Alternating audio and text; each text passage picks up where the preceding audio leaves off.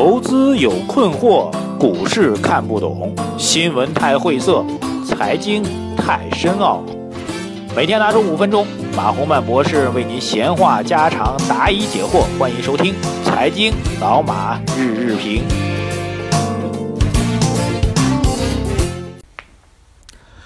各位老马日评的听众朋友们，大家早上好啊！今天是二零一五年十二月的十号啊，已经是开始到中旬了。呃，看来这周末不会召开中央经济工作会议了吧？因为如果召开的话，应该会有消息。那么看来是应该呃，就有消息什么意思呢？就是呃，中央经济工作会议，我之前给大家解读过啊，中国有些会议是比较独特的啊，呃，那个。党的会议大家知道比较规范，那那么政府的会就人大的会议吧，人大是监督政府的嘛，就每年的两会也是比较规范。然后我们叫做中央什么什么会议的时候，不能说不规范吧，就是它的范围比较广啊。那么各地方的政府的大员，然后各个部门的大员，呃，党内的、党外的。啊，跟经济相关的和经济略微搭界的等等等等啊，这个都会参加哈，所以它就属于比较广泛的这样一个会议，所以它时间呢也不是特别固定啊，也不是会特别明确的提前告知。比如说我们十八大什么时候开会啊，新闻联播提前会跟大家说啊，两会什么时候开，还要向全国记者、全世界的记者发出邀请，对吧？那么这种中央字头的会议一般就没有这些。流程，所以就，那么从目前消息预估上来讲，这个周末不开的话，应该是下周末开啊，这是一事儿。然后今天有几条消息跟大家来点评一下吧。第一条是关于注册制啊，这个昨天给漏了啊，我觉得注册制应该加一个定语吧，被阉割的注册制啊。就是跟我前两天的预测应该还是比较一致的啊。真正目前的消息确定下来的所谓注册制，并非是之前市场上认为是那样的注册制哈。那样注册什么样呢？就是公司只要达到最低的经营的营收的标准和利润的标准啊，然后你愿意承担所有的法律责任啊，信息披露合格，你就可以去上市。这是所谓那样的大家理想中的注册制。那么现在看呢，这个未来要搞的注册制是这样的注册制啊，就是基本上还是，呃，行政部门的这个依然会担负至少一部分的实质性的审核的职责吧，我觉得还是比较明显的。然后呢，发行的节奏也并不是说。呃，完全市场化的发行节奏，还是要发行节奏、发行规模啊，这个发行的时间依然会受到行政部门啊或者交易所吧，将来可能会把这权力下放到交易所，啊，交易所就不是理论上不是行政部门了，但是大家知道它是有准行政部门的背景啊，所以会是这样一个东西啊，这个东西不是那样的注册制，是这样的注册制，这样的注册制呢。我称之为被阉割的注册制，当然对于市场来说会相对偏好一点啊，因为如果真的变成咔嚓一下变成那样的注册制，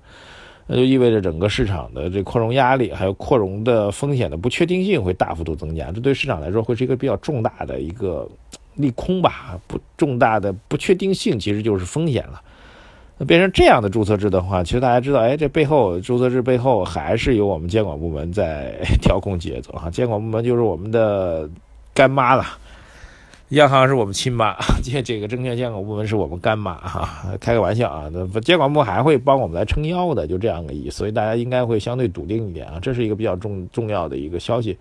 关于注册制这事儿呢，可以大家不用再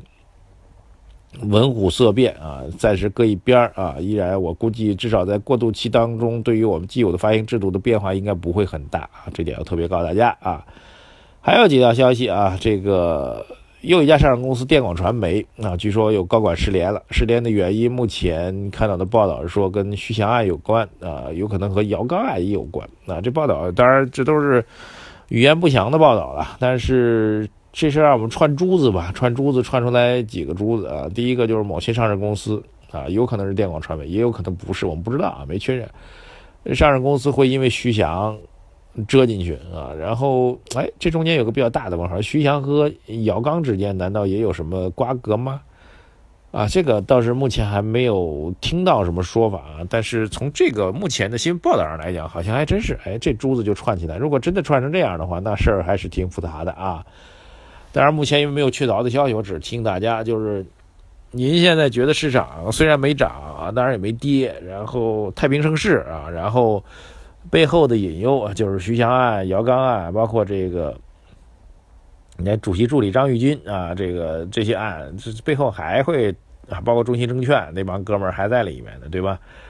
呃，总会倒出点什么东西来的，所以这事儿指不定哪天就会爆发一些地雷，只是这地雷。我不知道在哪儿，哎，你小心别踩着，好吧？这是要提醒大家的第二个消息。第三个消息呢，就是关于，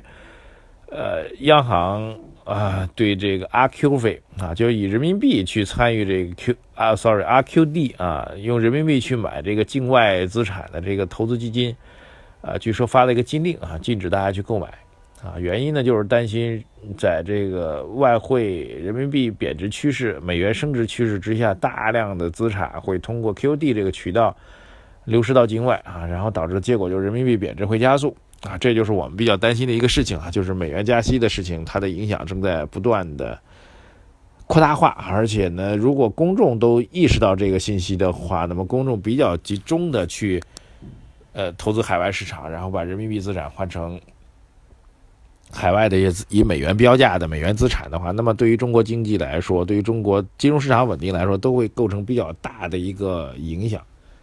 所以我是特别提醒这样一点啊。所以今天消息上，我觉得这三点都还是比较重要吧。特别注册制改革这条消息特别重要啊，因为它意味着，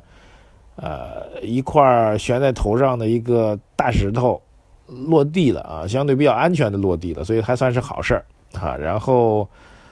呃，但是大的经济基本面的趋势依然没有任何乐观的消息，所以即便是交易制度当中有一些消息是偏利多的，但是大的经济基本面，呃，包括人民币外流、人民币贬值这些基本面，都是我们这么多年来啊，说句实在话，就听我节目的听众啊，包括我在内吧，呃，我们这些年见到的人民币的大趋势都是升值，各位一定要注意，都是升值。啊，包括当年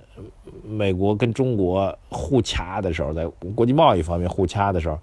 美国人一直要求中国说人民币低估了啊。以前美国还有个什么什么法案来着，时间长记不起来了，就是美国俩参议员传出来一法案，要求人民币必须要大幅度升值啊。还有那样一法案，舒默格雷格雷厄姆法案好像是，对，各位可以查一下，回头我也查一下啊。这要求人民币大幅升值百分之四十四，好像我记得。当然，中国人没没没尿他啊，这是另外一回事啊。然后呢，那现在的方向变成人民币对美元有贬值的趋势啊。这种趋势变化是所有我想绝大多数投资人在外部环境、外部金融环境市场当中都没有遇到过，所以这事儿真的是一个比较新的课题，我们一起去研究和学习。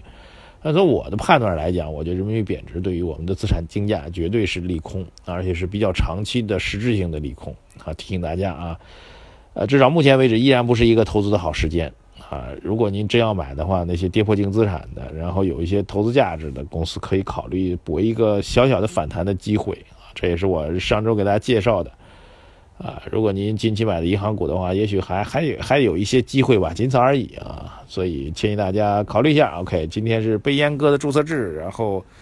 带来的。呃，些许的利好加上基本面的这个负面的压力，各位来做做一个综合的平衡，同时还要考虑别踩到地雷。谢谢大家关注我们的微信公众号“财经马红漫”，还有另外一个微信公众号叫做“财迷帮”啊，帮是帮助的帮，去掉那个金字底哈，国帮的帮。谢谢大家，再见。